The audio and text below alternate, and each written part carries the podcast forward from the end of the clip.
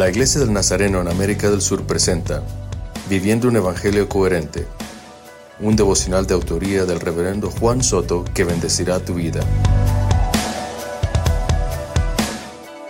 Santiago capítulo 4 versículo 11 dice, Hermanos, no hablen mal los unos de los otros. El que habla mal de su hermano o lo juzga, habla mal de la ley y la juzga. Y si juzgas la ley, te haces juez de ella en vez de obedecerla.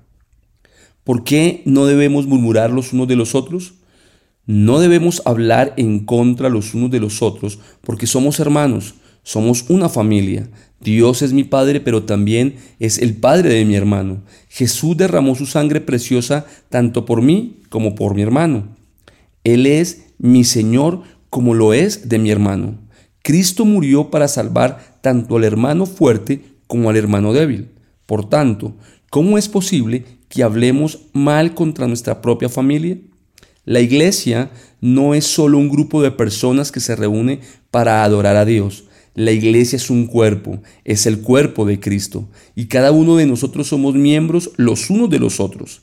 Es cierto que nos molestamos entre hermanos, pero no podemos hablar mal de nadie.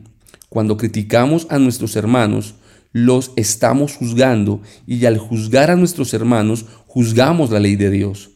Aunque lo que digamos sea cierto, pecamos contra nuestros hermanos y contra Dios. Un dicho popular dice, a mí no me gustan los chismes, pero me entretienen. Esto no tiene razón de ser en nuestras vidas. Amemos y perdonemos a nuestros hermanos, que de esta manera obedezcamos la ley de Dios. Señor, gracias por este día. Te pedimos perdón por las veces que hemos juzgado o criticado a nuestros hermanos.